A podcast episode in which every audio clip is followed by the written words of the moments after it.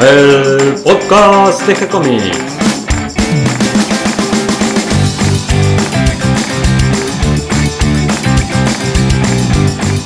Muy bienvenidos a un nuevo episodio de G-Comics, el podcast donde hablamos de todas las técnicas necesarias para realizar un cómic, cómo dibujar un manga y todo el conocimiento requerido para dibujar esa historieta que tenemos dando vuelta en la cabeza. Mi nombre es Gonzalo García y mi intención y la de todos los que hacemos G-Comics es colaborar con aquellos que estén interesados en avanzar, en progresar, en mejorar en su formación como dibujante de cómics. Hoy traemos un nuevo libro para compartir, en este caso el libro que inspiró a Walt Disney. Pero antes vamos a hacer un breve recorrido por las novedades que tenemos en nuestro sitio web gcomics.online. Hoy lunes subimos una nueva página de Milena, el manga que dibuja Darío Talas. Mañana martes vamos a subir una nueva página de D&D, la tira cómica del maestro Alberto Saichan. Pero además hoy me está acompañando Catalina. ¿Cómo estás, Cata? Hola a todos, bien, bien, con muchas ganas de empezar la semana y muchas ganas de compartir cómics y seguir avanzando con esto, porque esta semana vamos a empezar con un cómic nuevo, ya que terminó Nodo este jueves pasado. Eso va a ser el jueves, después del miércoles que vamos a subir una nueva página del Vigía. Nuestro superhéroe favorito. Con nuestro super dibujante Nico Urich. Y como vos decís, este jueves subimos una nueva serie. Los vamos a sorprender, no vamos a adelantar, pero creo que les va a gustar. Y faltan los viernes con nuestro gran amigo Juan Martín García Guevara con Alma Riquelme. Seguimos entonces subiendo una página por día de nuestras series y sumando series ya cumplimos la semana de subir todos los días una página nueva. Y además, los podcasts que subimos todas las semanas. Información, datos, historia del cómic, todo este mundo maravilloso de la historieta que compartimos con ustedes. Y ahora sí, vamos al tema que nos reúne hoy. ¿no un libro. Sí, sí. Este libro, bueno, en realidad es de un autor del que ya compartimos algunos libros. Porque... Dos libros, ya dos, dos podcasts hablamos de él porque es un autor que realizó más de 17 libros sobre la técnica del dibujo, tanto de la animación, anatomía, dibujos para principiantes, dibujos para más avanzados, sobre composición. Algunos se pueden encontrar fácilmente en línea, otros son más difíciles de, descubrir. Y bueno, a medida que encontramos material que se puede compartir, acá lo traemos para que todos puedan puedan aprender junto con nosotros. Y como siempre, junto con este audio, subimos también información referida al tema que hablamos hoy y al final de todo el texto van a encontrar el link para descargar el libro.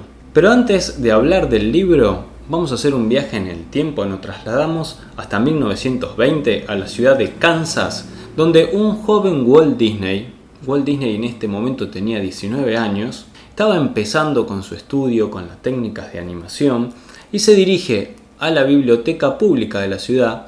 En Estados Unidos hay una red de bibliotecas públicas muy amplias, es justamente de esta red de bibliotecas públicas de la que se inspira Sarmiento para hacer la red de bibliotecas públicas que tenemos en Argentina. O sea, en las bibliotecas públicas hay una enorme cantidad de libros, eh, incluso si hay algún libro que no está en la biblioteca que vos en la que estás concurriendo, lo puedes pedir y te lo traen desde otra biblioteca de otra parte del país, eso tarda un par de semanas, pero la idea es que todos los libros que estén publicados en inglés en Estados Unidos estén a disposición de cualquier ciudadano. Bueno, Walt va hasta la biblioteca y pide el libro Animated Cartoons, o sea, el libro del que estamos hablando hoy.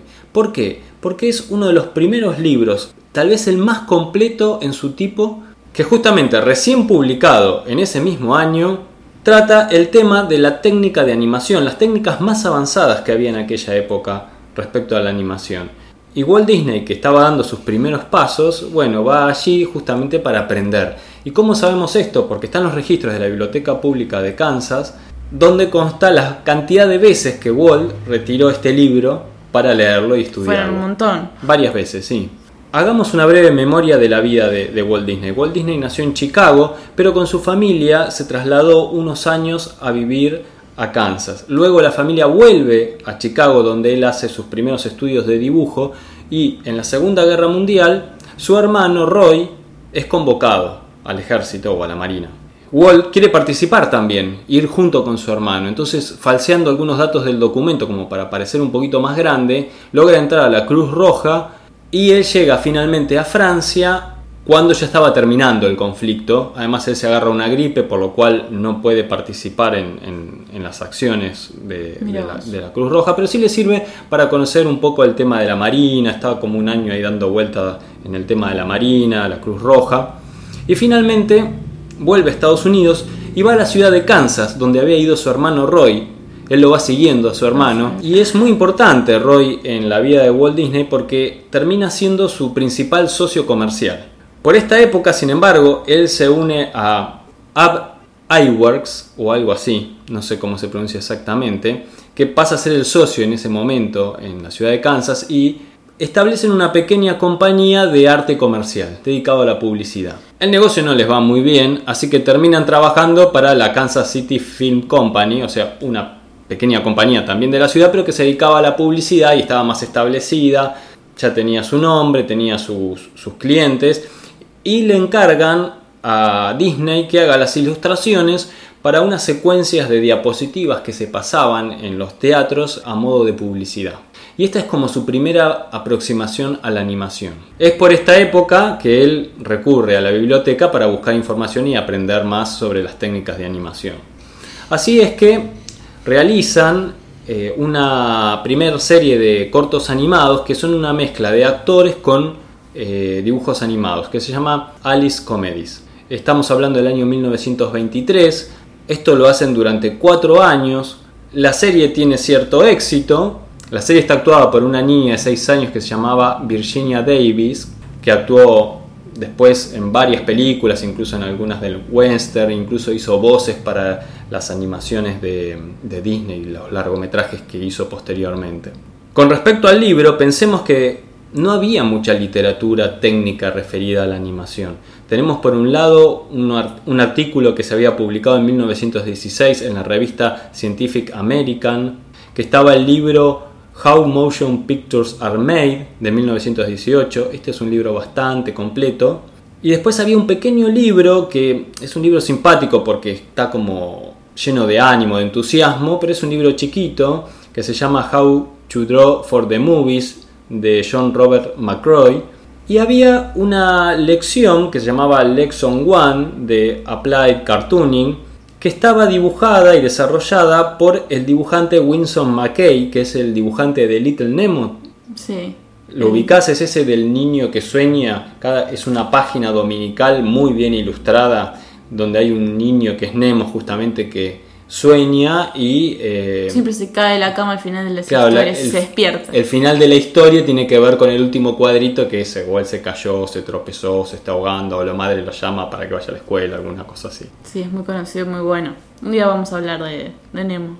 A raíz de todo lo que va aprendiendo Disney eh, respecto a la técnica de animación, deciden con su socio abandonar esta serie que estaba haciendo con Alice Comedies porque les resultaba muy costosa y prefieren hacer algo enteramente animado. Y así es como crean Oswald the Lucky Rabbit para los estudios Universal. Todo esto a través del, intermediario, el distribuidor que se llamaba Charles Means. Hacen un primer corto que se llama Poor Papa que es rechazado. Y entonces hacen un segundo intento que se llama Trolley Travels y este sí tiene éxito. Y a partir de aquí es que Disney empieza a explorar el tema de diferenciar a los personajes no solamente por el dibujo, sino también por los movimientos y las actitudes de los personajes. Algo muy característico después en las animaciones, precisamente. Claro, porque es lo que le da esa sensación de vida, no solo de que se mueven, sino de que tienen alma y espíritu. Sí, además le transmite la personalidad de cada uno. Cada uno se para distinto, se mueve distinto y eso le da cierta, eh, ¿cómo se llama? Esa chispa que tiene Disney en todas sus animaciones. De Oswald hacen 27 episodios, es su primer gran éxito se trata de un conejo, las historias de un conejo, y esto es para diferenciarlo de los otros animales que ya había en aquella época. Había muchas animaciones e historitas de animales. había, había mucho éxito con los gatos, precisamente. Claro, estaba Félix the Cat y Crazy Cat, por ejemplo. Incluso de Oswald, el conejo, hay una serie de historietas. En 1935 la DC Comics empieza a publicarlo a manera de una página, de chiste de una página, en la revista New Fan. Pero ¿qué pasa? Resulta que Charles Mintz, el distribuidor, reclama los derechos para el Universal Studio. Entonces Disney decide abandonar el proyecto. Y así es que crea el ratón Mickey. Y el primer episodio de Pur Papa que había sido descartado, ellos toman, eh, Disney y sus socios, toman este argumento de esta primera historia para y crear un corto con Mickey. un corto con Mickey que se llama Las pesadillas de Mickey. Esto en el año 1932. Así que fíjate toda la vuelta que tiene este libro y la importancia que tiene para los comienzos de Disney. Bueno, algo que tiene este libro también es que detalla mucho sobre cómo caminan, por ejemplo, cómo se mueven los personajes. Así que claramente está, está muy inspirado en sus animaciones sobre este libro. Para terminar el tema de Oswald, podemos decir que en febrero de 2006, finalmente Disney adquiere los derechos y recupera el personaje De para los Oswald the estudios. Las vueltas de la vida. Pero volvamos ahora al libro del que estamos hablando. Este libro tiene una edición en alemán, publicada en 1927 y traducida por Conrad Walter. No hay una traducción al español, lamentablemente, y yo me acuerdo de cuando tenía 15 años que quería hacer dibujos animados y que me pasé recorriendo las librerías de Buenos Aires buscando a ver qué material había, qué libro había sobre técnica de animación y no había.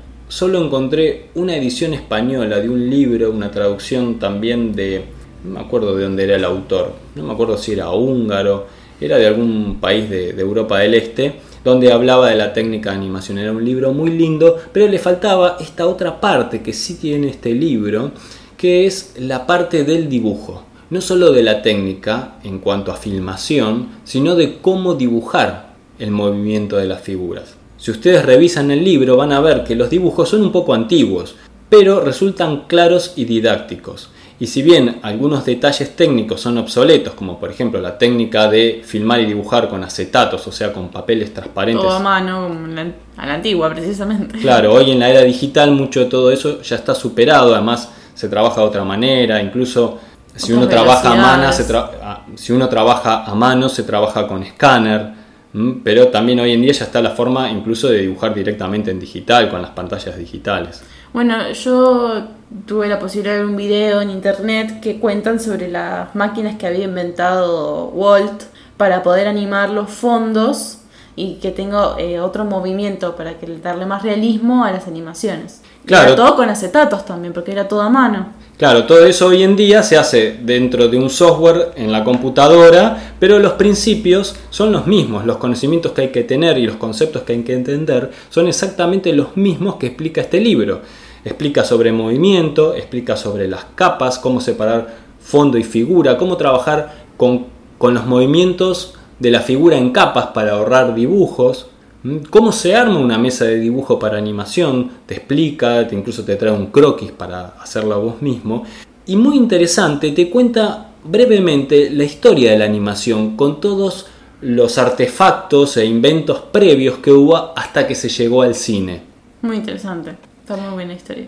Incluso habla también de los estudios que se hicieron sobre el movimiento y nombra el libro de Muybridge o Maybridge, no sé exactamente cómo se pronuncia, un fotógrafo de fines del siglo XIX que se dedicó a estudiar el movimiento de los animales y de los humanos con secuencias de fotografías y que son el primer estudio ¿Ese es de las fotos del caballo moviéndose así en la carrera? Que exactamente. ahí demuestra que, que el caballo queda unos segundos en el aire. cuando se- Claro, un montón de discusiones que había sobre el movimiento de los animales quedan saltados con estas series de fotografías que hace este genial fotógrafo.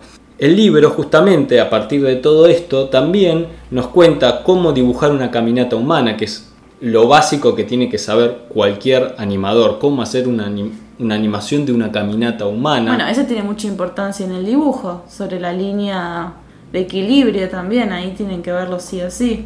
Y acá está explicado no solo cómo es, sino además cómo se dibuja a distintas velocidades y desde pun- distintos puntos de vista. También tiene caminatas de animales, por ejemplo de caballos, elefantes, serpientes, perro, león, pájaros, toro.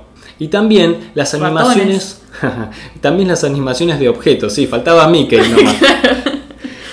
Está, por ejemplo, el ejemplo de cómo flamea una bandera, cómo es el movimiento del agua, Del humo. de una explosión, o sea, efectos especiales el tema de los golpes y que salgan estrellitas dando vuelta en la cabeza. Tiene incluso estas soluciones con respecto a la animación del humor, ¿viste? Cuando un personaje se queda girando en su lugar o quiere salir corriendo y patina, exactamente. te, habla sobre un movimiento exagerado. Incluso también hay una pequeña parte sobre expresiones, que esta parte sí está un poquito estrecha, faltaría más desarrollo. Y sobre justamente el movimiento del fondo, lo que hacía Ana Barbera cuando corría sus personajes, por ejemplo, los, en el los picapiedras, claro, el fondo, que... el fondo que pasaba y que pasaba, bueno, está explicada esta técnica en este libro. Y también cómo se da la sensación de movimiento en las ruedas, por ejemplo, poniéndole un parche a la rueda que entonces remarca el movimiento del giro, porque si no la rueda es difícil ver que se está moviendo. Claro, Así que es un libro muy didáctico y justamente hablando de educación, el último capítulo habla de lo útil que resulta la animación para enseñar conceptos, para educar, para utilizar en la enseñanza de los niños. Así que bueno, es un libro maravilloso. Y otra pregunta, ¿te enseña, quizás viste que Disney reutilizaba movimientos de otras películas, ya que hacían todo a mano, tenían una secuencia de movimientos y ellos lo que hacían era pintarlo arriba del acetato y volverlo a hacer en otra película. Por ejemplo, cuando está el baile de Blancanieves y el baile de, la película del zorro de Robin Hood la escena del baile es exactamente la misma, la misma secuencia. Y es la misma escena que aparece, si no me equivoco, en el libro de la selva. Bueno, este libro trata... esos trucos, Lutz?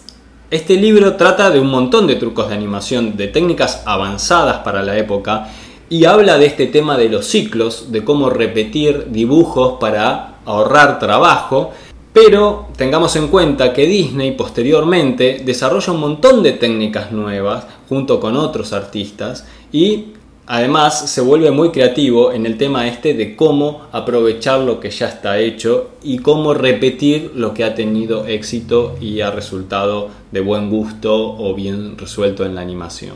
Como les digo, es un libro muy útil, una valiosa referencia con respecto a la técnica de animación y sobre la historia de la animación no tiene traducción al español lamentablemente, pero si se las rebuscan con el inglés o solo mirando los dibujos se aprende, está algo obsoleto en algunas técnicas, como dijimos, ya superado incluso también en la parte de la explicación de la técnica del dibujo por libros que se hicieron posteriormente. Aún así es una buena introducción, un buen punto para comenzar y entrar a este mundo del dibujo animado. En esta era digital que estamos viviendo hoy en día, los conceptos que trata este libro aún son vigentes y sirven para aplicarlos a lo que hacemos en software o con placas digitales. Así que bueno, ya saben, lo pueden encontrar al final del texto, ahí está para descargar, para mirar, para aprender, lo ponemos a disposición de ustedes. Mírenlo, es muy interesante, está bueno para que hace historietas, por ejemplo, que tiene los movimientos habla sobre los movimientos claves dentro de la animación, que son importantes como el cambio de las piernas. Y la verdad está bueno para mirar y aprender también un poquito más dentro de otra género de dibujo, parece eso. Sí, podríamos decir sobre específicamente el tema del movimiento en la figura. Así que bueno, esperemos que les guste. Eso, esperamos que toda esta información les resulte útil e interesante. Les damos la bienvenida a todos los que se sumaron en el día de hoy y gracias a los que nos comparten en sus redes sociales y ayudan a que cada vez seamos más.